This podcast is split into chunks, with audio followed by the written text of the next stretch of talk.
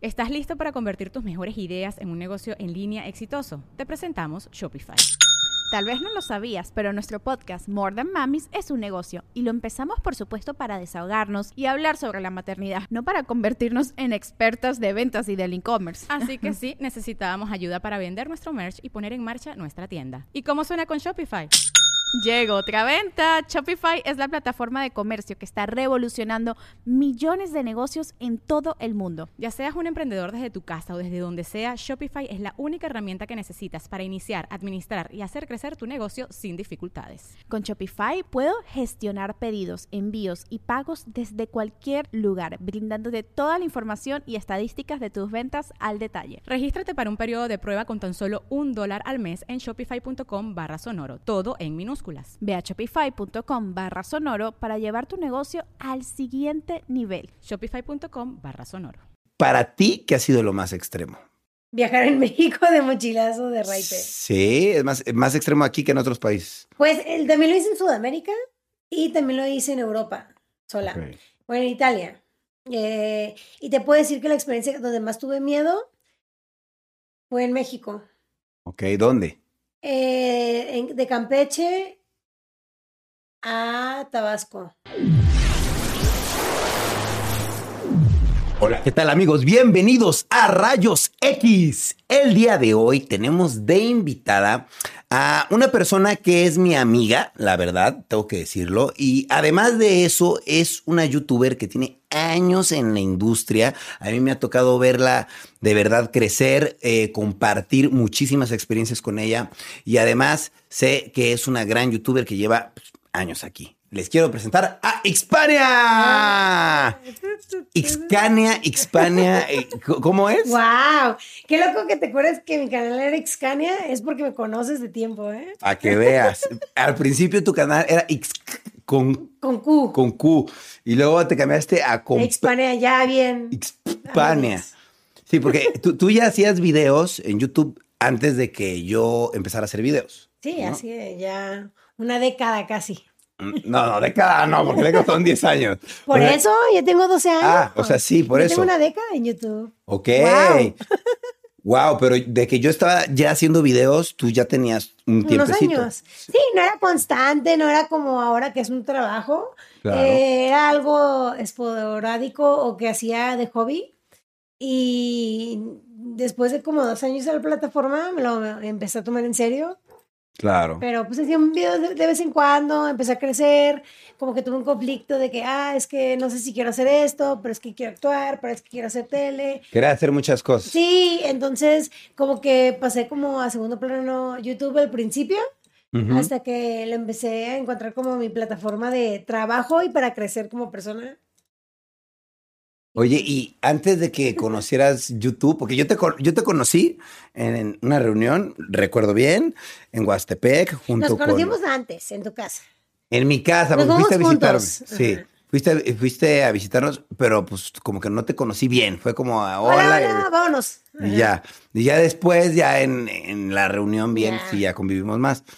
Este, pero de, de que ya te conocía yo porque te veía y veía, eh, había visto tus videos, este, a partir de ahí nos empezamos a llevar, pero yo quisiera saber qué pasó antes de que Xpania empezara a hacer videos y de que yo te conociera. O sea, ¿tú qué hacías antes de hacer videos? Pues yo empecé a hacer videos a los 17. Ujú. Estaba en la prepa y para mí fue como una plataforma de expresión, porque a mí me gustaba grabar y editar, los guardaba para mí. Y yo descubrí YouTube por un juego que se llama Second Life. Que Es un, juego en línea. Buenísimo. Está rarísimo, o sea, pero eh, yo ponía videos en, en Second Life, que era una tele, y Ajá. el monito se sentaba y ponías un link de YouTube.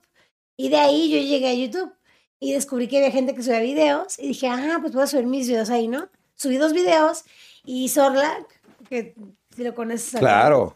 eh, me escribió en un comentario de, ah, eres zurda como yo. Y empecé a ver los en vivos que hacía en ese tiempo en Tweetcam, creo que eres nomás. Sí, Sí, Tweetcam. Wow, ya llovió. Me acuerdo. Entonces eh, le empecé a escribir a él, a Tato, Tato me visitó a Mexicali y empecé como a conocer a más gente de este pedo y decir, ok, esto puede ser un trabajo, esto puede ser una plataforma muy grande de expresión, de entretenimiento, un portafolio. Dije, pues le voy a entrar, ¿no? ¿Pero qué, pero qué hacías antes? ¿A qué- a qué- ¿De qué elaborabas? videos. No, no, no, tus videos no. Antes de hacer eso, videos. 17 años, estaba la prepa, llegué a trabajar en un antro de, de, de promotora. Ok. Ese fue mi primer trabajo en la vida. En Mexicali. Sí, a los 17 años. Y pues era de invitar a gente a antros y iba, ¿no? Fue a los 17, Ok. casi 18. Luego empezó este on- esta onda de YouTube. O sea, realmente tú no tuviste un trabajo antes de YouTube más que este de ser promotora. He tenido, tra- tengo trabajos ahorita, Ok. pero eso fue a la par de YouTube. Ok. Iba pasando al mismo tiempo de tus 17 años, 18. YouTube Ok. siempre fue como un hobby. Yo lo miraba como un hobby hasta que Machinima, que tú también sabes qué onda con eso. Ajá. que son sí. el network, eh, que empecé a ganar como algo fijo, decente, empecé a tomarlo como un trabajo real y a clavarme.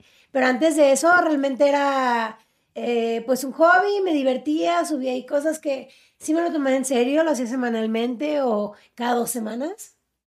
Pero realmente, pues yo quería hacer tele, yo quería actuar, estaba haciendo otras cosas. Después empecé a actuar en teatro urbano, en Casas del Terror, como a los 18 años, 19.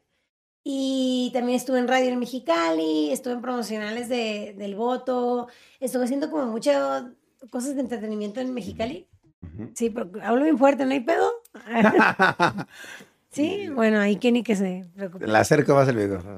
Es que luego si me lo acercas mucho, topa, porque hablo bien fuerte, por eso me lo alejo. Pero está configurado. Ok, ah, bueno, entonces no me preocupo. Grita esa.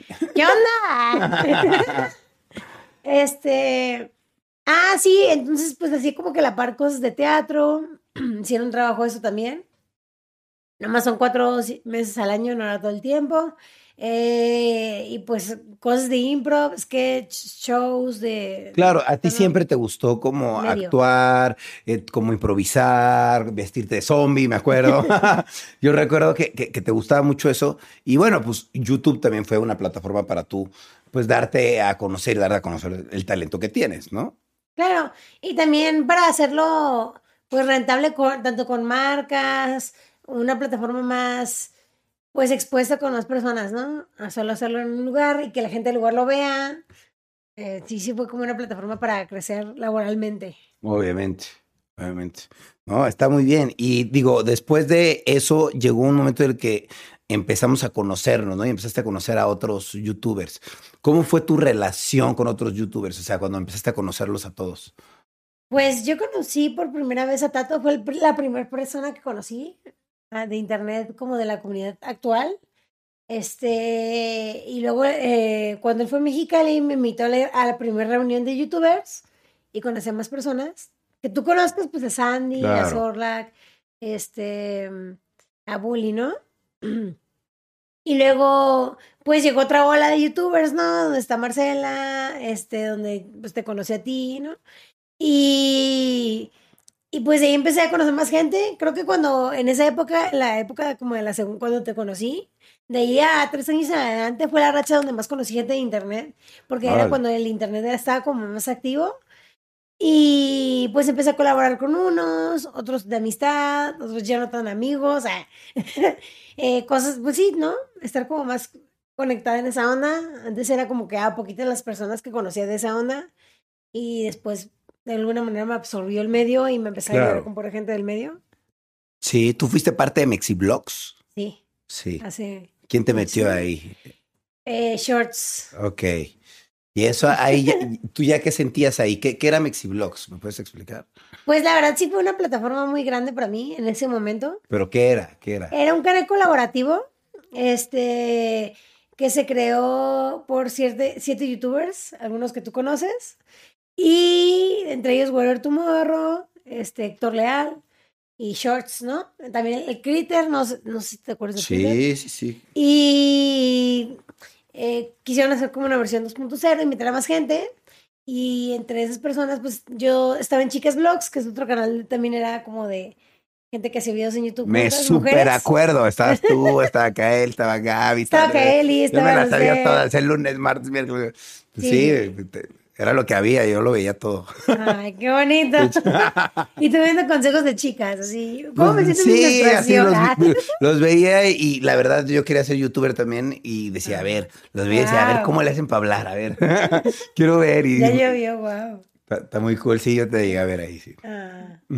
Pues sí, estuve ahí y me sacaron que porque mi contenido no era tan random. Era muy random y, era- y ellos querían algo más, ellas, algo más girly. Y yo hacía cosas como más sketch o contenido muy random. En general mis videos siempre han sido como, no son como típicos vlogs, ¿no? A veces sí hago porque te tienes que unir a los mames, son necesarios para vivir y porque la gente te los pide. Pero pues ahorita me gusta más hacer documentales o de viajes o de temas que siento que son importantes de tocar, ¿no?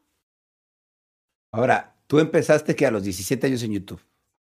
¿Y ahorita cuántos tienes? 29. 29 años. O sea, casi toda tu madurez, adultez, has eh, trabajado en las redes, ¿no? Exactamente. ¿Y por qué facetas has pasado? ¿Qué contenido empezaste haciendo? Eh, yo empecé haciendo eh, reflexiones, Ok. o sea, en voz en off y no sé, de cuando cumple 30 años, cosas así medio fumadas, ¿no? Ajá. Bien morrita ya andaba con la mente en otro pedo. Ah. Y hacía reflexiones, después de eso empecé a hacer vlogs porque la gente te lo pide. Claro. Y cuando me fui de... de Me acuerdo que los, los videos de reflexión los hacía, tenías una cama así que era litera, ¿no? Y También. Que, que tenías una litera y ahí apareces Ah. arriba de la litera, luego abajo. Pero esas eran reflexiones, esas eran más ya vlogs. Más blogs. Ok, ok, ok. Wow, sí. Ay, qué buen déjà vu. ¿Viste? Me acordé. Sí, mi mamá que dijo, te voy a hacer... un-", Porque siempre ella tenía una cama así, una arriba y abajo una hamaca. Ajá. Y yo, yo quiero una así. Y un día llegué de viaje y ya tenía una así, se, se rifó mi mamá. Ah, qué Y abajo era un sillón. para mis visitas. chido. Está súper chido. Estaba precioso, mi mamá se la rifaba. Qué cool. Todavía se la rifa. Y bueno, ¿y el contenido entonces qué hiciste después de, lo- de lo- las reflexiones? Ah, entonces, eh, hacía reflexiones, luego empecé a hacer parodias y las parodias me, me funcionó muchísimo, ¿no? Creo que es lo que más me ha funcionado en YouTube y en todas las redes sociales. musicales. Parodias musicales, parodias de, eh, no sé, El Aro, o sea, películas, ciertas cosas. Sí, sobre todo, ajá, películas, series o eh, musicales. Con mi fea voz aguardentosa, eh, con un buen productor musical que me ayuda a que no les duelan los oídos tanto. Ok. Y pues que son cagadas y que las recreo exactamente como lo veo en el video. Mexicanizado. y pues me empezó a funcionar muchísimo eso. Eso fue lo que más me funcionó en YouTube. Y luego empecé a hacer como videos más experimentales, experime- ajá, pues experimentos, documentales y todo eso. Eh, pero lo que fue, lo que me cambió así fue irme de intercambio y empecé a hacer viajes mochileros. Y eso fue lo que dije, güey, esto es lo que yo quiero hacer y esto es lo que quiero dejar, es mi legado. Y tengo que, pues sí, hacer de esto una serie y que la gente me reconozca por fomentar a la gente a viajar sola, Claro. que pues, solo estar guapa y hacer parodias y chichona, ¿no? Ok, obvio, ¿no? Y tú que hiciste como evolucionar en tu contenido, ¿no? Y decir, ya no voy a hacer esto, ahora voy a hacer viajes. Exacto. Antes de entrar al tema de viajes, yo te quiero preguntar algo. Decías algo sobre tu voz aguardientosa. ¿Qué opinas tú misma de tu voz? A mí me gusta mi voz, ¿Te gusta tu voz? no tengo un conflicto. Es un problema y de hecho ahorita, hace rato, en la, en la plática antes de, te contaba que estoy tomando cursos como de dicción y neutralización del acento para actuar y sí he tenido como conflictos porque he aprendido que aparte de, perdón, hablando de, hablo con la garganta. O sea, Ok. cuando estás hablando mucho tienes que hablar con el pecho y tienes que estar derecho y pensar en hablar, o sea, hasta la voz se Claro. te sube, ¿no? Y eso te ayuda a que la garganta no te duela. Y como que yo no lo aplico y siempre hablo co- con la garganta y aparte aprieto la mandíbula. Ok. O sea, todo el rato estoy con la mandíbula tensa. Ok, y hablas rapidísimo también. Eso es porque so- soy de Mexicali, que siento que sí, sí afecta. Obvio, obvio, obvio. Pero tú, digo, te lo pregunto porque hiciste mención de eso y supongo que te lo ponen en tus comentarios. Ay, tu voz eh, me molesta, ¿no? Muchísimo. Te lo ponen mucho. Y, y- Pero yo no tengo un pedo, ¿eh? no. La neta me dicen también muchísimo que me parezco a la voz de la chilindrina. La risa. Es Wow, otra, güey. sí, es la misma risa de la chilindrina. La risa sí se parece.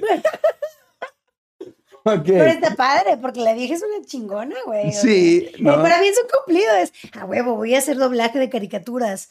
Voy a ser un personaje rarísimo. De hecho, sea, no de hecho, me- totalmente. Tienes una voz que es muy particular, si te pones a pensarlo. Igual que la mía, que está muy rara. La tuya también está ronquilla. También está ronca, está rara mi voz. Por eso te digo que eres mi hermano, porque somos como primos. Ah. Ok. Bueno, pero es, es chistoso porque al tener una voz tan particular, tan especial, pues sí te sirve para el doblaje o sí te sirve para darle vida o voz a algunos personajes. Entonces, también está padre porque tú quieres hacer actuación. Entonces, supongo que te viene bien, ¿no? No he tenido un problema. Eh, solo he recibido críticas de mi voz en internet. En radio, en tele, en actuación, todo el mundo, güey, tu voz está verguísima. Eh, y me tratan de ayudar con ese tema de no hables con la garganta, habla con el abdomen. Eh, de ahí, nadie ha dicho está culera, al contrario. He conocido gente muy chingona de tele que me dice, tu voz está chingoncísima, no la cambies, tu forma de hablar, así está padre. Claro. Cambiar cosas de no hablar tan rápido, porque Mexicali, sí. abrir más la boca, esas cosas, pues se tiene que. Adaptar un poquito, ¿no? Nada más. Oye, y entonces tu contenido, ahora haces puros viajes, viajes extremos, diríamos, ¿no? ¿O no? ¿O tú cómo los definirías? Viajes mochileros. Viajes mochileros. Solo travel también, o sea, viajes solos. Ok, por ejemplo, ¿qué tipo de viajes has hecho? Dime un viaje muy extremo que hayas hecho. Es que depende para ti que es extremo. Digamos, eh, mm, para ti, ¿qué ha sido lo más extremo? Viajar en México de mochilazo de raite. Sí, es más, más extremo aquí que en otros países. Pues el, también lo hice en Sudamérica y también lo hice en Europa, sola. Ok. Bueno, en Italia. Eh, y te puedo decir que la experiencia donde más tuve miedo fue en México. Ok, ¿dónde? Eh, en- de Campeche a Tabasco. Ok, ¿qué te pasó ahí o qué? Nos paró un camionero, este, a mí y a dos amigos. Ahí no fui sola, pero sí fue como el momento más que sí dije, uy, no sé si buena, fue buena idea pedir raite so- en México. Eh, ya he pedido raite sola en México, pero distancias cortas. Raite te refieres a que te den una ventona, que te lleven, Ajá, ¿no? aventón. De un punto a otro, boleto. en la carretera.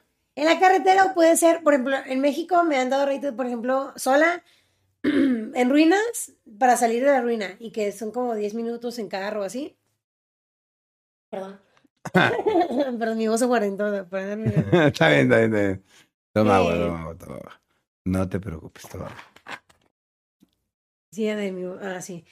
Eh, me han dado raite sola en México en distancias cortas. Nunca me he aventado un viaje muy largo sola aquí en México.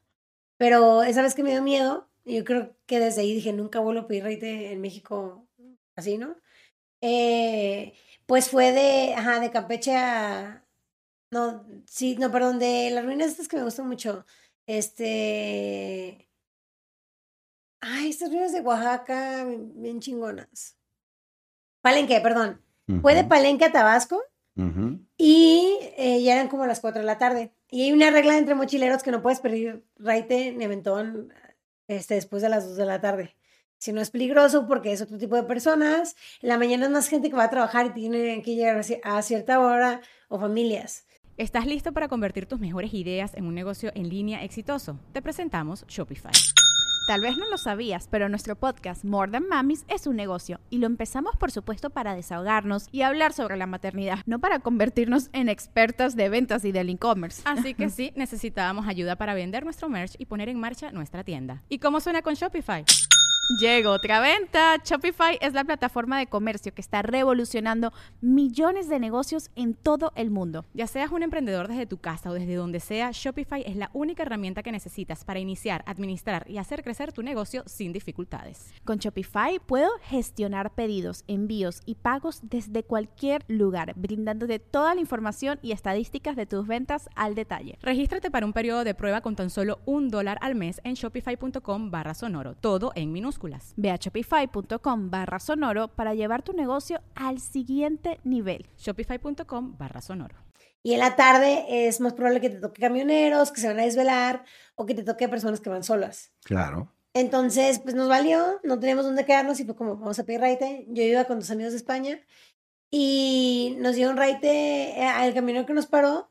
Eh, cuando me iba a subir le dije, ¿cómo sé que no, como que eres de confianza? Y me mostró como el papel de, te muestro mis papeles y me lo sacó la hoja oficial de que todo bien, ¿no? y nos subimos, pero como que el señor era como muy nervioso, este, nos empezaba a, a preguntar que si traemos drogas, y nosotros no traemos nada, este, eh, primero había dicho que mis amigos eran de baja porque me dio miedo decirle que eran foráneos, no sé por qué. En el momento Claro. como que dije, ay, es que son de baja. Pero se dio cuenta porque tenía un acento marcadísimo, Sí. fue algo muy pendejo de nuestra parte. Ok. Entonces, eh, pues eh, como- después de eso como que dijo como ¿por qué me mienten? Se Claro. nos en drogas. Le dijimos, no, pero pues nos dio miedo porque no te conocemos. Y pasamos a un lugar como de chequeo, de inspección, y todo bien, pero como que andaba nervioso. Y fuimos a comer un lugar y ahí nos tocó el atardecer y estábamos co- como que preocupados porque era como muy tarde. Y, eh, y el, el güey como que se fue atrás del camión y como que hizo cosas con su nariz, que no diré porque no quiero, quiero Ah. que puedas monetizar tu transmisión. Ok. Ok, Y- tenía gripa tenía colombiana. gripe colombiana. Entonces, este, me ofreció una bebida que le echó cosas raras de azúcar y yo así de, no, gracias. Y él, tómale, ándale. Y hice como que le tomé, nomás le hice así como que, ¿sabes? Sí. Y me, te lo juro que el- lo poquito que le tomé me aceleró. Siendo así como de madres. Fue como tres Red Bull, ¿no? Mierda. Y el güey estaba así como muy acelerado, diciéndonos, el día del grito, nunca se olvidó que fue el día del grito. Llegó diciendo, ay, está la verga que me toca trabajar hoy, porque yo quería estar con mi familia tirando balazos al cielo y contando cosas bien locas y empezó a mostrar fotos de armas y estaba así de que yo y mi amiga en español estamos de que ya vale madre, nos va a secuestrar, esto ya está valiendo coche. Y al, al final no pasó nada porque, eh, ah, no, antes de eso, de eso, este, eh, como que le dijo al dueño de la tienda algo y empezó a bajar como cervezas. Y ya cuando, o sea, le dijo a mi amigo que por favor bajara cervezas con él. Y ya cuando nos fu- fuimos, nos empe- me empezó a contar que él vendía cargamento ilegalmente para ganar dinero extra porque tenían una tolerancia de perder ciertas cajas, ¿no? Por ejemplo, si- son 100 cajas, había 110, 10 no había pedo. Y él esas 10 la- las revendía y decía que no estaban o que se rompieron para ganar dinero extra, que porque no le pagan lo suficiente. Y el güey... Wow, te super sabes toda la historia, qué locura. Pues es que fue real. y aparte lo conté en mi libro también, entonces como que lo tengo escrito reciente, ¿no? Y entonces, este, pues el punto es que el güey también nos contaba que se metía pues cosas de gripe colombiana, porque si no se dormía y si no, no podía manejar. Obvio. Y, o sea, deja tú que hicieras tus cosas, ¿no? Aquí yo, yo no juzgo a nadie. El problema fue que cuando nos fuimos empezó a ponerse nervioso y yo me asusté y le mandé mensajes a una seguidora que me dijo que en Tabasco lo que necesites, bla, bla, bla, ¿no? Y, y le dije, oye, es que está pasando esto, estoy asustada. Me dijo, ¿dónde estás? Y le pasé mi ubicación, pero como estaba en, en carretera no agarraba siempre. Ujú. Entonces él le dijo, oye, ¿nos dejas entrar a la ciudad? Dijo, ah, sí. Y empezó a decirnos, ¿por qué me tienen miedo? Eh? Jaja, no les voy a hacer nada. Y se acabó de risa. Y él, ah, jajaja, no les voy a hacer nada. Y manejaba y nosotros así de, ya nos va a matar, ya. Eh, Te lo juro que sí me puse a pensar de que ya no vuelvo a pedir raite, ¿qué me pasa? No mames. O sea, sí fue como un mindfuck muy feo. pues, es que es una situación de riesgo. Subirte al carro de una persona que no conoces es una situación de riesgo en cualquiera de los sentidos. Para pedir raite, para subirte incluso a un taxi, el taxi no lo conoces. Exacto. En cambio, el Uber, por lo menos, o algún servicio de transportación, pues tienes la identificación de la persona, pero incluso los taxis o cualquier otro servicio de transporte, pues es peligroso porque no sabes si te puede secuestrar, si te puede eh, privar de tu libertad y te puede llevar a otro lado. Al subirte al carro de un desconocido, literal, ¿no? Sí, sin embargo, en ciertos países a mí me dejó experiencias muy cabronas. Me gustaría que me, que me dieras del lado positivo de esto, porque a Esta mí... historia suena muy fea. Sí, porque esta historia es muy fea y además yo sé de otros amigos que han tenido malas experiencias también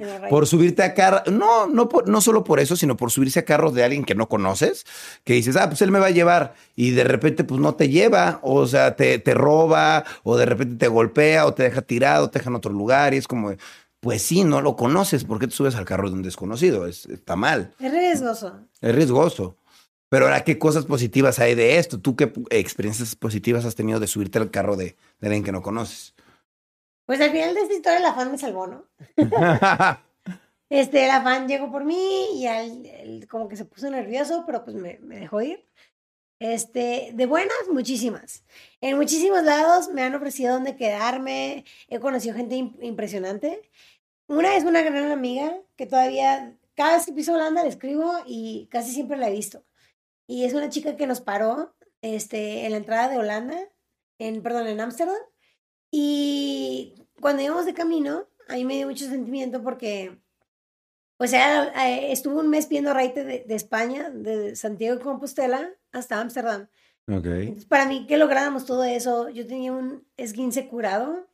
O sea, no era esguince, pero todavía la piel, el piel lo tenía sensible, este, acampando, con tormentas y todo. Para mí fue como un gran logro y me dio como sentimiento de lo logramos, no lo puedo creer, ya me voy a ir a México, voy terminando mi intercambio, que fue lo que me cambió a empezar a hacer viajes de via- eh, videos de viajes. Claro. Entonces, o sea, y la, y la morra cuando me vio así como muy sentimental, dijo, ¿saben qué? No los voy a dejar en la parada, se van a quedar en mi casa y cualquier cosa que, cosa que necesiten, eh, yo les voy a ayudar. Y la morra terminó siendo un amor, de, nos hizo una fiesta en un bote, nos trató, nos hacía desayunos y era una persona súper linda, era una maestra que se llama Mariska. Y hasta incluso hizo algo bien rarísimo que tenía una, como un bowl lleno de euros. Órale. Y, y nos dice, tome lo que quieran. Y nosotros, no, no, ¿cómo crees? Y lo, no, de verdad. Y es como, güey, no mames, ya hiciste bastante por, por nosotros, ¿no? Y, y le hace, bueno, o sea, os voy a dejar aquí. Y se voltea. Y nosotros nos quedamos como, no mames, no. Y lo tomen aunque sea una. Y ya mi amiga agarró como tres euros para, dijo, bueno, para el autobús, ¿no? Agarró tres euros. Y, y nos sentimos mal, era como, no mames, todavía que nos dio hospedaje, todavía que se pasó de linda, o sea, que nos ofrecía dinero. Eh, nunca le agarramos dinero, nos fue como, o sea, eso fue lo, lo máximo, ¿no? De ahí yo la volví a ver otros días, este, después de dos años, la fui y la visité. Y ya ve- vive ahora en una casa en un bote, me invitó a un evento como de trabajo, o sea, como ya más amigas. Claro. Le llegué a visitar unas tres veces después de eso. La última vez que la vi fue en la época de pandemia. No la vi, le, le mandé un mensaje y, y no me contestó y dije, le voy a dejar una carta. Y le escribí una carta y se la metí a su buzón, que según yo era su casa. Y después me dijo, mis vecinos me mandaron esta carta, ya no vivo aquí, pero que sepas que tengo un hijo y ya vivo en tal pueblo. Cuando quieras Órale. aquí estaré, pero eres, eres una hermosa, porque siempre le daba cartas cuando me iba. Sí, sí. Entonces, o sea, fue como, bueno, pasé por aquí. Y yo dije, cada vez que pase por aquí, te, te voy, vas a ver que voy a pasar por aquí. Entonces, Le dejé esa carta y ya dijo, luego me la dan mis vecinos y me contó que ya está casada, ya tiene un hijo, pero que cualquier cosa está en ese pueblo. Claro, está cool. Vaya, hiciste una amistad gracias a un raite, ¿no? Sí, y una buena amistad a de una distancia. vez. Y hasta moríos de una noche. ¿Has tenido amoríos de una noche así en... ¿Con alguien de Raite? Sí, Solo una vez. una vez. O sea, que alguien te No llevó tan y te amorío, pero conquistó. O sea, dijeron, te recojo, te conquisto y te recojo. Pues no me recogió porque era japonés y son muy reservados. Ok. Pero sí nos dimos unos besotes atrás de un castillo. Ah, tras de un castillo. ¿De qué castillo? Osaka. Ok. O sea, te- pero a ver, es- este... O sea, has tenido más de estas situaciones en las que... No, De Raite no. de raite no, solo esa. Y, y fue una buena experiencia, supongo, ¿o no? Gran muchacho. Ah. Sí. no hablaban el mismo idioma, supongo. Hablamos por traductor. Estamos todo el rato así. Y así se daban los besos con el traductor. No, le dije, ¿alguna vez has besado una mexicana? Y me dijo, no. Y yo, ¿te gustaría besar una? Y me dijo, ¿aquí? Y yo, sí, ¿qué ah, tiene?". tú eras la lanzada. No, es que eh, los japoneses son muy reservados. No les gusta que nadie los vea haciendo nada. Ah, Entonces me dice, vamos a otro lado. Y ya fuimos atrás del castillo, donde no había gente, y el güey está así de... Y ya, ya no le dije nada, el güey me besó.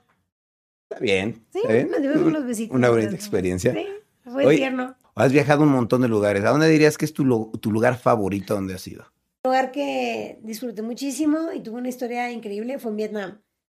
Y naturalmente la comida, el precio, todo me encantó, cómo me trataron. Pero lo más impresionante que he visto fue una aurora boreal y fue en Islandia. Wow. Pero en Islandia no podré vivir ni de pedo, porque hace mucho frío, Claro, pero está súper bonito para visitar. demasiado. No, nada, más, nada me impresionó tanto como ver una aurora boreal, porque es algo natural, no es algo que la gente crea. Y este, para vivir está cabrón.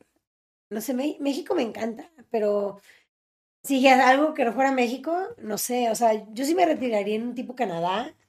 Y, y al lugar al que nunca volverías a regresar. Creo que no ha llegado ese momento que diga, nunca volveré a ir ahí. Sin embargo, hay un país que nunca me gusta pisar y solo volvería a pisar por transferencia o porque quiero ir a la muralla china, o sea, China. Siempre tengo conflictos en China.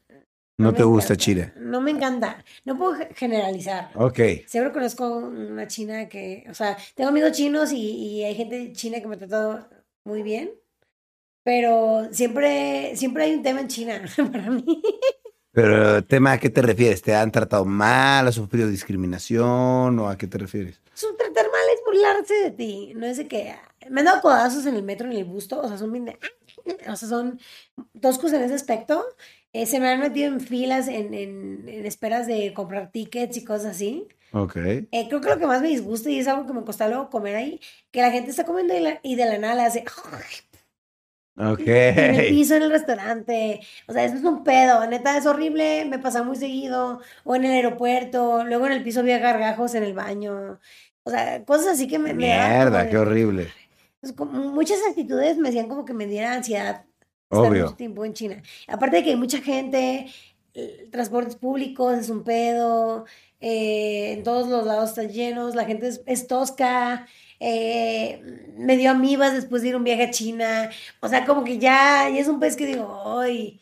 Entonces no, no me Sí, sí, encanta. sí. No, no volverías, tal vez. Por la muralla china. Tal vez nada más. Solo de ahí ya es de, solo si es transparencia, porque China es un- el- uno de los países más grandes del mundo y poderosos, ¿no? Claro. Muchas conexiones aéreas se hacen ahí, pero solo por eso. Si no, ¿Cuál dirías que en todo este tiempo ha sido tu video favorito que has hecho en YouTube? ay. Es que lo que tiene mi corazón son las series de viajes, ¿no? Vagamundo mochilera. Pero el video que más me he sentido orgullosa, su- supongo que mi video más exitoso, ¿no? Porque es una parodia y está muy bien hecha. Eh, entonces, sí, supongo que mis parodias. ¿Cuál? ¿Pero cuál? Bon Appetit, el de Katy Perry. Ok. Ese, o tengo un video de, del edificio de Insurgentes 300. Ok. Es un edificio en Insurgentes 300, ¿eh? Ajá. que se está cayendo Ajá. y tiene como leyendas. Ok. Pasé una noche ahí y sí, fue, un- sí estuve 24 horas ahí. Órale. Solo salí por tacos, pero de ahí estuve todo el tiempo ahí. Ok, qué miedo. Está, está interesante. Son tus videos favoritos. ¿Hay algo, ¿Y hay algún video que te hayas arrepentido de haber subido alguna vez? Que digas, "Ay, ¿para qué lo subí? ¿De mi canal o con otra persona? En general, de los dos. Pues supongo que el único video que me arrepentí de hacer fue un video que me causó mucho problema, que ni siquiera fue algo que fue real, ¿no? Así pongámoslo. O sea, fue un video que me causó más problemas de lo que realmente fue, y ni siquiera fue para mi canal, y ni siquiera fue con una persona que yo le importara. Ok. Supongo que ese, ¿no? El de... Sí, pues ese problema. De ahí ninguno me arrepiento porque todos de alguna manera es parte de algo que te enseña. Claro. Hay videos que no me gustan, que no he subido o que pongo en privado, pero no... Así que diga, chin, me arrepiento de haberlo hecho, pues no. Solo eso porque fue, fue algo, que, un pedote por algo que ni siquiera fue el pedote que se hizo. Y a eso agrégale que esa persona con el video- cuando pasó todo este pedo ni siquiera fue como que me apoyó, ni Claro. nada, al contrario. Entonces, como, no mames, o sea, fue más pedo de lo que realmente era con una persona que realmente yo le valía cake. Claro. Pero de ahí, Totalmente. Nada, o sea, pues al final todo me ha dejado algo. Ninguna colaboración, ni, oh, es que estás bien peda. Pues no, pues ya, ni modo, ¿no? Pero Claro. ¿Cuál crees tú que ha sido tu mejor momento como creadora de contenido? Ok, qué buena pregunta. Es que eso hablar de que cuál es tu mejor momento es muy relativo. Porque, o sea, puede que haya una época que, oh, no mames, tenía un chingo de visitas al mes, económicamente, wow. Y sí fue un año que disfruté muchísimo, o que más marcado me quedó es el 2018, ¿no? Por varias cosas que me Claro. pasaron. Tanto como ir al mundial, una relación que aprecié muchísimo que conocí, de alguien que conocí en Vietnam, más, que me va muy bien laboralmente, pude llorar a mi familia en ciertas cosas. Sí, pero es que hablar de tu mejor momento se me hace muy, muy banal. Al final, ahorita nunca había estado mejor que nunca en mi vida. En el hecho de que la gente que me sigue nunca me había seguido más gente ahorita, nunca me había sentido profesionalmente mejor que ahorita, ni tenía la madurez que tengo ahorita. Ahorita ya sé quiénes son mis amigos, ahorita ya tengo, no solo gano dinero en internet y soy autosustentable. Cuando a lo mejor cuando ganaba más dinero no lo era porque me valía verga y me lo gastaba todo en viajes. Entonces, o sea, no, no puedo hablar de que un mejor momento es mejor que otro. Sí te puedo decir que un año legendario para mí fue el 2018, pero ahorita es mi mejor momento, porque ahorita tengo la madurez, ahorita me va a hacer pendeja la misma gente que me hizo pendeja antes, ahorita ya pienso de otra manera. Claro, o sea, a fin de cuentas, todos los días estamos constantemente mejorando y siendo mejores personas. Todos los días somos una versión mejor de nosotros mismos, ¿no? Exacto, hermano. Enti- entiendo a lo que te refieres, pero yo, por ejemplo, sé que tuve un mejor momento en mi carrera, pues a lo mejor hace tres años o cuatro años, porque pues era cuando tenía el auge. Por eso yo te preguntaba a ti, ¿tú cuándo crees? El 2018 fue un gran año, yo creo que para todos en general, ¿no? Y para ti lo fue. Entonces, el 2018, sí. Entonces yo tengo algo que preguntarte. Sí, El dijiste que hace cuatro años era cuando estaba tu mejor momento. sí, yo creo que ¿Pero sí. consideras que ahorita eres más feliz que antes o antes eras más feliz? Eh, era, fel- era muy feliz eh, antes, a mi manera, en una, en una manera de, de mi conciencia. Vaya, lo que yo tenía en mi percepción de conciencia, para mí era mi felicidad, ¿sabes? La gente con la que estaba, lo que hacía, eso me hacía feliz y lo que estaba haciendo, ¿sabes? Ahora lo que estoy haciendo ahora me hace feliz en este momento, ¿sabes? Pero si yo hiciera eh, lo que estoy haciendo ahora, por ejemplo, en mi vida, si yo llevara mi vida como la llevo ahora a hace cuatro años, no sería feliz hace cuatro años, ¿sabes? Porque hace cuatro años no era el momento, ¿me explico? Entonces, yo no podría ser feliz con ese estilo de vida. El estilo de vida que tenía en ese momento me hacía más feliz, ¿me explico? Entonces, yo claro. creo que es una cuestión de momentos. Yo creo que, pues, por eso digo que era mi, mi- mi mejor momento en ese momento mi- de mi carrera, porque tenía más éxito, la gente más me conocía, me hablaban más, a lo mejor puede ser que ganara más dinero, no sé, ¿no? Ah, Por eso siento que fue a lo mejor un buen año. También para ti, al parecer 2018, 2017, ¿no? Sí. Pero se me hace muy curioso que me respondas eso porque, o sea, ahorita tienes otra madurez, yo lo he sentido, yo que te conozco bien. Eh, te visto más feliz porque estás felizmente casado. Una mujer hermosa, increíble. Y ahorita ya sabes quién es tu amigo y quién no. Entonces, o sea, sí entiendo eso que dices. Pero, o sea, yo te siento más feliz ahorita, ¿sabes? Claro, no, sí, claro. O sea, me siento más feliz porque estoy más grande, estoy más consciente. Ya viví eso, pues como ya viví eso, pues ya lo aprendí y ya, ya me lo sé, ¿sabes? Pero pues en ese entonces, pues, pues estaba viviéndolo. Ahorita, pues ya no lo, no lo quiero volver a vivir, ¿no? Pues ya, ya me tocó y ya, la fama, el- es- ya sé qué es, pero ahora me toca vivir otras cosas a lo mejor diferentes que también disfruto, ¿no? Cada cosa a su momento, así lo veo yo. Oye, ¿y tú alguna vez eh, has tenido problemas con alguien en internet? Pues sí, nada más una vez. O sea, más bien una vez y de ahí salieron raíces de otros problemas pendejos de gente que se metió, pero de ahí nomás eso, una vez, Nada más. ¿sí? Ok, pero fuera de eso no has tenido así como mu- muchas polémicas, muchas cosas que te digan, ay, Hispania hizo esto, o, o que te, te se metieron contigo, te copiaron tu parodia, yo qué sé. no sé. Eso de copiar es muy ambiguo. Eh, Sí, sí siento que hay gente que se ha inspirado, más de un creador de contenido se ha inspirado en mis videos. Eh, pero eso es padre, ¿no? Hay que pensar como, bueno, pues se inspiraron. Eh, pero en plan de problemas así como polémicas o desmadre, solo uno con mi ex roomie, ¿tú sabes quién? De ahí, pues nada, o sea, de nada que quiera tocar. Claro. Ok, perfecto, perfecto. Oye, y además de internet, eh, ¿has hecho otros medios de comunicación? Pasado por todos los medios realmente. Estoy en radio, he estado en, ¿En radio en qué estuviste? en Radiorama, en Mexicali. Ok. Y llegué a hacer cápsulas para EXA, pero muy pocas, la verdad. No, no, no, pues ya, sí hice EXA en, en Ciudad de México, ¿por qué no? Lo hice en. Radiorama en Mexicali. Este, también en televisión, hice televisión aquí. Estuve en MTV, pero eh, en MTV Miau, que son unas cápsulas de, Claro. de los premios Miau. Sí. Eh, estuve también en, en- Todavía estoy en Tonight. Y ahorita ya no estoy como base porque, pues, por mis viajes y todo eso fue como, ¿saben qué? Invítenme, sí. Soy parte del elenco, pero no siempre. Ok. Pero sí, llevo cuatro años, no, como tres años ya en Tonight. eh, con Gabo Ramos. Y. Y ya, creo que sí es lo que he hecho en tele. Ah, también estuve en Azteca en una novela que se llama Huepa. Ok. Un escenario para amar, eh, pero de incidental, no fue como algo muy...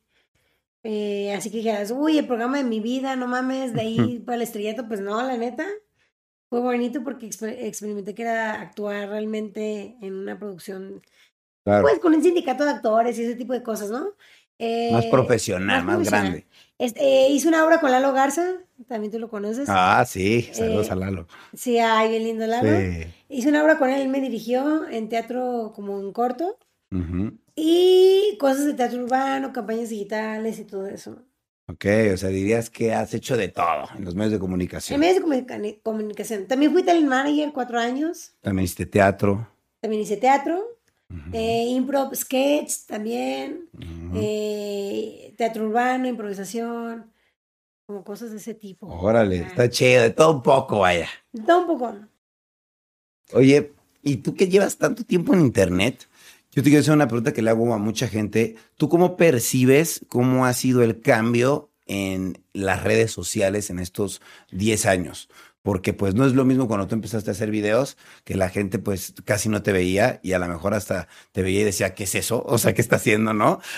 Y ahora que todo el mundo pues está haciendo videos, que hay TikTok, que hay miles de redes sociales, hay miles de influencers y que hay todo este cambio digital. ¿Tú cómo lo percibes este cambio y este cambio de conciencia de que ahora la gente piensa diferente? Lo de antes estaba mal visto y lo de ahora estaba mejor visto. O sea, ¿qué O opinas?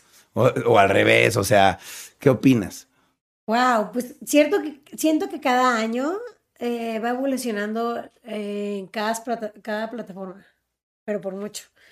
O sea, TikTok cobró fuerza por la pandemia también. Pero antes de eso, sí estaba TikTok, pero no está tan fuerte. Luego Musical y otras plataformas. Vine hace años. YouTube tuvo también su momento de auge. Instagram fue la red social más fuerte hace tres años, hace dos y medio. Y Facebook también. Facebook fue una plataforma en la que me ayudó a mí a crecer muchísimo. Entonces creo que o es, es como todo, ¿no? Como, o renovar o morir. O te adaptas con los cambios o, o tratas de aprovechar tu, eh, tu audiencia y evolucionarla a algo más personal. No sé, mucha gente como que piensa que si no tiene los millones de visitas no es relevante o no es una audiencia real. O piensa, por ejemplo, la gente de TikTok, sí hay gente que los ve mucho, pero en la ca- calle nadie los pela. Muchas, muchas personas, no digo que todos, o hay unos que sí se les avalanchan. Pero me refiero a que eh, YouTube también fue una plataforma que fue algo muy personal. No es lo mismo echarte un video de 10 minutos, 8 minutos de alguien a ver 20 segundos de un video que al menos que lo sigas y sea tu creador que digas, yo lo quiero seguir, que hay muchísimos que sí tienen un Ujú. engagement impresionante, no, no es tan personal. Entonces, o sea, siento que puedes evolucionar entre plataformas, pero no, no siempre funciona también. Hace rato lo hablábamos, ¿no? De que hay gente en TikTok muy grande, pero que en Instagram no jala tanto, o unos que sí, o en YouTube no tienen tantos, o por, crecieron en YouTube por otra plataforma. Creo que a mí nunca me ha molestado el hecho de, ah, pues me ve no mucha gente, pero es gente que ve mi contenido, que me la puedo encontrar en Rusia, me la puedo encontrar aquí por los tacos y me diga, no mames, güey, por ti dije, voy a un intercambio. O de, güey, gracias. Eso para mí tiene más relevancia y más valor que mucha gente me ubique por ser una chica guapa de internet o una chica que hizo una parodia cagada. Que sí me Claro. gustan, me maman las parodias, las voy a seguir haciendo porque lo hago naturalmente. Escucho una canción y estoy de que, ay, qué gusto. O sea, todo quiero cambiar, pero, o sea, al final mi misión o mi meta en el internet siempre fue como el plan de motivar a la gente para viajar. Claro. No, está muy bien y con el contenido que estás haciendo creo que lo estás logrando con el contenido de, de, Ah. de mochilazo y de aventurera. Está muy cool, está padre que seas aguerrida. Te tienes que cuidar mucho, Ixuania. no está, eh, tienes que tener cuidado. L- lo más difícil que te ha pasado en las redes sociales, ¿qué dirías que es? Supongo que estar envuelta en escándalos con personas que pensé que eran mis amigos o queridos, ¿no? Eso siempre, va a ser más difícil porque son personas con las que tienes lazos y que involucras de cierta manera, manera como si fueran tus, tus amigos o parte de. Y tanto problemas con esas personas, tanto personas alrededor que piensas que, que son tus amigos o gente que sabe cosas y que no hace nada, como que sí te desilusiona mucho. Creo que es lo que más me duele, más allá de, ah, es que te vio menos gente, es que te tiró y perdiste seguidores, el valor que le creas a una persona, al final, hacer un amigo o conocer a alguien es que abrirte con esa persona y es que se te conozca de una manera más íntima. Entonces, de la nada que luego gente que ha sido muy íntima se ha pasado de lanza y aunque saben que se están pasando de lanza contigo y que son culeros, al final que, pues sí, que te dañen de alguna manera algo que has trabajado durante años, pues creo que es lo más de- desilusionable, ¿no? Es lo que me ha hecho a mí como tirar la toalla o pensar en pensamientos oscuros, que no diré porque, pues sí, ¿no? Entonces, o sea, creo que es lo más difícil, como darle tanta confianza a alguien y que al final te haga una puñalada, sí duele. Y siento que es algo que debimos todos aprenderle a Yuya. ¿Verdad? Y así, y así cuando llegamos a... Pues sí, güey, Yuya nunca se llevó con nadie y, y siempre sus cosas fue internas y ella interna. Pues es que no tenía por qué llevarse con alguien, simplemente era youtuber y ya tenía que dedicarse a lo suyo, ¿no? Exacto. No está explícito que tenemos que ser amigos. Exacto, no está explícito que tengamos que ser amigos, pero al final hubo amistades muy padres, como tú y yo. Claro, sí ¿sabes? se dieron amistades padres, pero al final también se dieron amistades que a lo mejor no eran padres y entonces es normal, sí, eso es sucede. normal, en todos los círculos, en lo que Sí. hagas. Claro. No, estoy totalmente de acuerdo. Oye, y en tu vida personal, ¿tú tienes ahorita novio? No. Te ríes y dices, No, no, no, tengo novio. No. Pero me risa porque hace mucho que nadie me preguntaba eso. No, pues tengo un año y medio sin novio. ¿Tú Está bien. mi último ex? Yo lo conocí, ¿de dónde era? Irlanda. Irlandés. Sí, me acuerdo que no hablaba español. Eh, ¿Duraste cuánto tiempo con él? Un año y cuatro meses. algo Ni así. cuatro meses. Y ahorita estás solterita. Ok. ¿Cuánto, tiempo llevas soltera? Este, año y medio. Ok. ¿Y tú quieres tener novio? ¿No quieres tener novio? ¿Cuáles son tus planes de en tu vida personal? No quiero saber nada de YouTube. Ay, no lo sé, Rica. Parece falsa. No, Pues mira, la verdad es que ahorita no me veo con alguien. Puede que sí me guste una que otra persona, que diga, ah, esta persona me gusta, o hay un güey que me gusta un chingo, ¿no? Pero que al final no veo interés a esa persona al 100. Este, siento que también involucrarte en una relación es dedicarle tiempo y energía. Y ahorita esa energía me la quiero dedicar a mí y en mi carrera y a transformar lo que he construido en algo que siempre he querido hacer, que es actuar, que es producir. Entonces, eh, luego andar en una relación, a mí me apendeja un chingo, la neta. O sea, yo sí soy muy dedicada, mucho de darle amor a la persona. eh, tuviera que estar con alguien que neta no me aporte más y yo le aporte mucho, como para decir, ok, va. Pero realmente no, no me veo ahorita con nadie, ni de pedo. Ok, está bien, pero tú en tu vida personal te ves como mamá, te ves casada, no, quién sabe, te da igual. Casada no lo sé. Ok. No te puedo decir no porque no sé. O sea, yo te puedo decir que se me hace más interesante las bodas chamánicas, como lo que tú hiciste o lo que hizo otra amiga que se casó también con un chamán y una ceremonia súper maya y Ujú. más rindiéndole culto a mis ancestros, que siento Ujú. que tengo más que rendirle respeto que a una religión a la cual ni siquiera sigo. Ok, sí. catolicismo, ¿no? Crecí siendo católica. Este, y en cuestión, o sea, sí me casaría de que, pues, ok, se dio, o porque quiero que mis hijos tengan un apellido y el padre se haga responsable. No tendría hijos ahorita ni de pedo. Igual en unos cinco años, seis años va, lo pensaría apenas de que, y si en un año, ¿sabes? Este, tampoco le tengo miedo a congelar mi útero y tener hijos hasta los cuarenta y tantos. Tampoco le tengo miedo a adoptar o no tener hijos, la neta. Ok, te da igual, o sea, cualquiera cosa no tienes problemas, Es lo pero que va a pasar. pero yo sé, pero ¿hay algo que te gustaría que pase en específico de todas estas opciones? De, ¿De los congelar el útero, de, de embriones, de lo que Tener sea. un hijo, pero ya más grande, unos siete años, seis. Ok, y ya, y, y si se puede otro, pues va, si no, adopto sin pedo. ok, está chido, sin intereses de tener un matrimonio o no. Ah, no, claro, sí, Sí. vaya, si estoy con alguien que yo sé que le puede, eh, o sea, dar un padre a mi, a mi hijo, pues va, ¿no? Pero si no, no, tampoco tengo problema de no tener hijos. Ok. Y supongo que sí tendré con quién tener, porque soy bien enamoradiza. Y me encanta sentir, ¿no? Entonces, o sea, igual se va a dar, pero no, no lo fuerzo tampoco, no me urge. claro, sí. Conozco mucha gente que sí, es, ya voy a cumplir 30, me quiero casar, oh my god, ya estoy vieja, güey, qué pedo. Y yo estoy muy relax en ese pedo, la neta. Está bien, no, pues no hay prisa, está chido, qué bueno que piensas así. Y eh, Hay cosas más cabronas. hay cosas más cabronas, hay que vivir el presente también. Y eso está muy cool. En todos estos años que has vivido como youtuber, obviamente pues has ganado dinero, ¿no? Y yo te quería preguntar, ese dinero que has ganado, lo, ¿en qué lo has invertido? Yo sé que mucho lo has gastado pues en vivir, literalmente, ¿no? En comer eh, y en apoyar a la familia y cosas así. Pero ¿hay algo de dinero que hayas invertido en algo? Sí. He invertido en varias cosas. Ujú. Ya hemos tenido conversaciones de criptomonedas. Muy poco en cripto, la neta. Pero creo que invertí en un buen tiempo que ese poco se convirtió en algo decente. Pero eso no lo toco, es muy poco, pero ahí está. Eh, también, pues tengo una empresa que me gustaría no dar mucha información de que Está en bien. Sudamérica, este, y que eso me deja un dinero mensual, que invertí mi dinero hace unos años, y también, pues ahorita tengo otra empresa que estoy empezando, empezando a hacer, y, y pues en eso es lo que más he invertido, que no sea familia, que no sea viajes. La neta, sí hubo una época en mi vida que todo me lo mamaba en viajes, bien cabrón.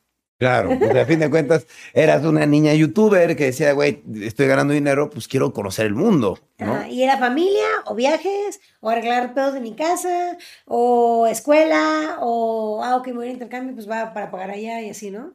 Claro.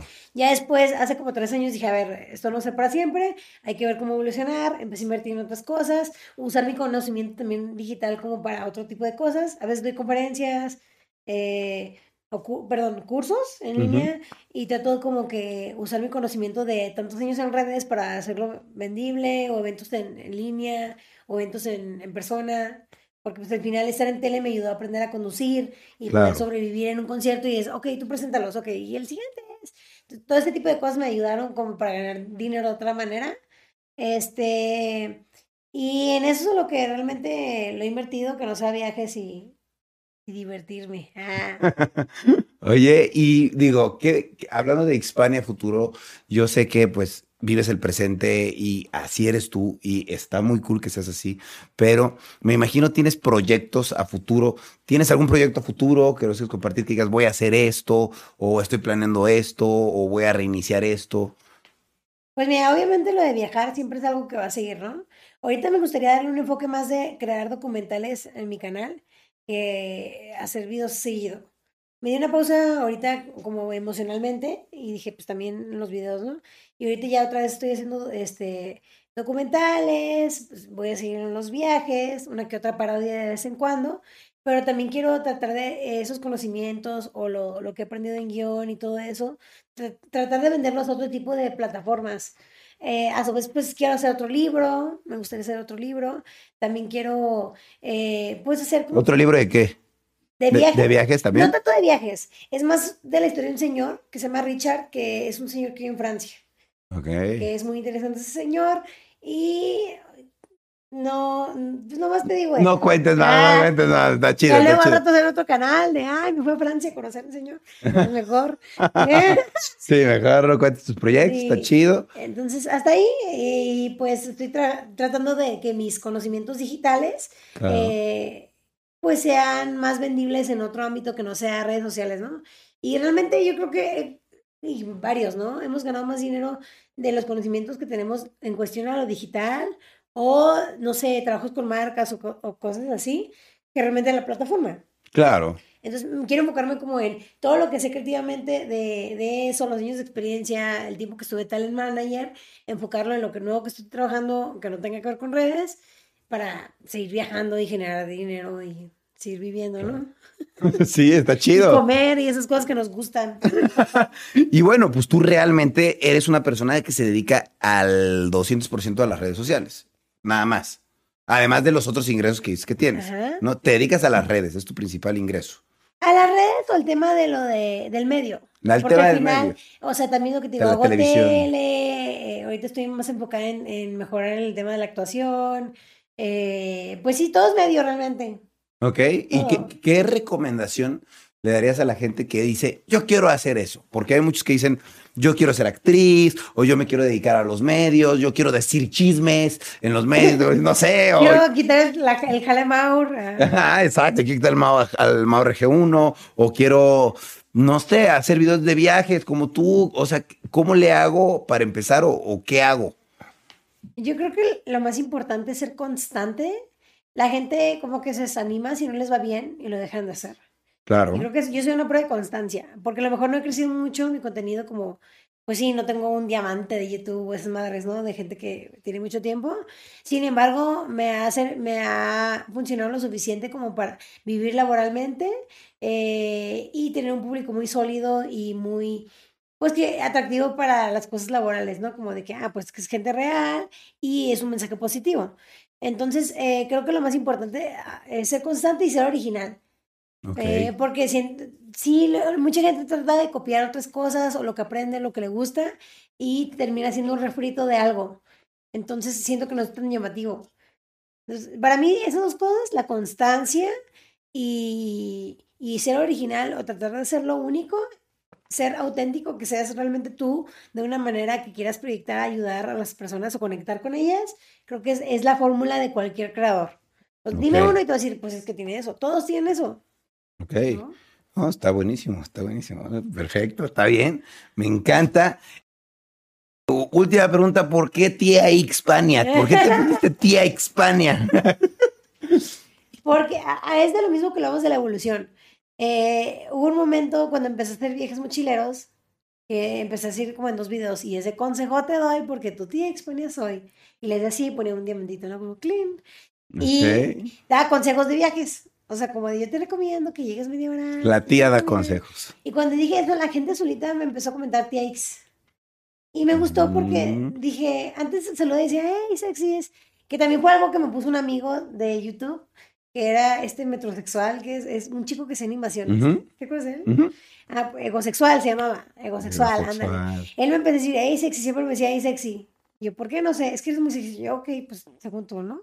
Y yo así, no, gracias. ah". El güey, ese me empezó a decir así, le empecé a usar de saludo, porque lo hice por un video para él y me gustó.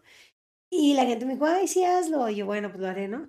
Pero luego como que quise evolucionar ese perfil de, de morra de 17 años, experimentando en YouTube, más niña, pues, a, te voy a dar consejos de viajes y te quiero motivar a que puedas hacer esto tú solo o cualquier cosa que quieras. Pues, o sea, como que chocaba un poco, ¿no? Entonces dije, no, pues, eh, ya me sentía X, pues vamos a hacer la TX. Y me gustó y me encantó, se me hizo como un contenido que es para tu tipo de personas, chavos, viejos, los que sean. Y son consejos de viajes de una manera familiar, ¿o no? Ah. Como tu tía, tu tía cool que sí. te diría, Sí, tu si te vas a meter esto, cuídate de esto, ¿sabes? Sí, o, o, hijo, si vas a irte por ahí, métete ahí a la, la sombrita, ¿no? Sí, ya está pongas chido. pimienta. Está bien, está bien. Bueno, pues ya evolucionaste de la niña de 17 años de decir, ¡Hey, sexys! A hacer la tía Xpania que te dice por dónde ir. Está, está bien, está cool, es una evolución. Este, me- ¿Hay algo que quieras agregar, algo que quieras decir? ¿Dónde te pueden seguir en tus redes sociales, Xpania? Que, cuéntanos. Pues, primero, gracias por invitarme. No, gracias a ti por venir que- primero que nada. Cuando quieras, ya sabes. Ahí me dices, Kyle, y ya estoy aquí. Sí. Y me consta. Pues nada, te quiero mucho. Los años creo que solo han reforzado esta amistad y sabes que cuentas conmigo y que eres una persona que admiro mucho porque eres de las personas que sabe reconocer cuando la caga y eres muy, muy valiente y fuerte y no, no demuestras lo fuerte que eres. Y te adoro mucho, hermano. Ay, gracias, qué bonitas Ay, palabras. Soy muy fuerte. no, muchas gracias. Qué linda eres. Siempre. Y eh, de ahí nada, en todos lados como Xpanea y XPANEA. Antes era Xcanea, pero ya no. Así que Xpanea en todos lados. TikTok es Xpanea Valadez, de ahí todos lados estoy igual. Ok, Xpan en todos lados, YouTube, que te sigan en todas tus redes, que estén al pendiente de todos tus proyectos. Este, y Compren mi libro. que ah, compren tu libro, eh, tu otro libro que va a salir cuando después, salga. Ese ya cuando salga. Falta, falta todavía. que también lo estás preparando. Y ya está. ¿Algún otro proyecto, alguna otra cosa? No. Pues nada, en lo que vamos a cenar ahorita y ver el Rey León 2, ¿no? Ah, Creo que sí, creo que se va a hacer el plan. Ok, pues muchas gracias, Xpania. Te agradezco por haber venido. Como siempre, es un placer. Ya tenía como cinco o siete años que no grabábamos un video juntos, a pesar de que nos conocemos hace mucho tiempo. También hace mucho tiempo que no grabábamos algo. Y pues así pasa, uno se hace amigo de las personas eh, porque tiene cosas en común. Y pues no quiere decir que por eso va a estar ahí grabando en conjunto. No siempre es así, pero sin embargo, pues aquí estamos. Qué padre que viniste, te agradezco mucho que hayas venido porque nos diste una plática padre sobre lo que has vivido y, lo, y sobre cosas que pues, te han pasado que esperemos a la gente les sirvan de, pues, de ejemplo para que pues, ellos no caigan en las mismas o que pues aprendan y tomen buenos consejos y se vayan por un camino adecuado, ¿no? y que hagan lo que quieran hacer, que es lo más Exacto. importante. Sí, Disfruten cada día. Que sean felices, que nadie los imponga y los obligue a hacer nada, ¿no? Exacto, mi querido hermano. Muy bien. Bueno, pues te quiero mucho, Isvania. Muchas gracias por venir. mucho. Y pues bueno, amigos, esto es todo. Muchas gracias por estar viendo o escuchando Rayos X. Nos vemos en otra emisión de este bonito podcast. Yo me despido y nos estamos viendo próximamente. Yo me voy. Cambio y fuera. Hello, it is Ryan, and I was on a flight the other day playing one of my favorite social spin slot games on chumbacasino.com. I looked over the person sitting next to me, and you know what they were doing? They were also playing Chumba Casino. Coincidence? I think not. Everybody's loving having fun with it. Chumba Casino is home to hundreds of casino style games that you can play for free anytime, anywhere, even at 30,000 feet. So sign up now at chumbacasino.com to claim your free welcome bonus. That's chumbacasino.com and live the Chumba life. No purchase necessary. Group. Void prohibited by law. See terms and conditions. 18 plus. ¿Estás listo para convertir tus mejores ideas en un negocio en línea exitoso? Te presentamos Shopify. Tal vez no lo sabías, pero nuestro podcast More Than Mamis es un negocio y lo empezamos por supuesto para desahogarnos y hablar sobre la maternidad, no para convertirnos en expertas de ventas y del e-commerce. Así que sí, necesitábamos ayuda para vender nuestro merch y poner en marcha nuestra tienda. ¿Y cómo suena con Shopify? Llegó otra venta. Shopify es la plataforma de comercio que está revolucionando millones de negocios en todo el mundo. Ya seas un emprendedor desde tu casa o desde donde sea, Shopify es la única herramienta que necesitas para iniciar, administrar y hacer crecer tu negocio sin dificultades. Con Shopify puedo gestionar pedidos, envíos y pagos desde cualquier lugar, brindándote toda la información y estadísticas de tus ventas al detalle. Regístrate para un periodo de prueba con tan solo un dólar al mes en shopify.com barra sonoro, todo en Ve a shopify.com barra sonoro para llevar tu negocio al siguiente nivel. Shopify.com barra sonoro.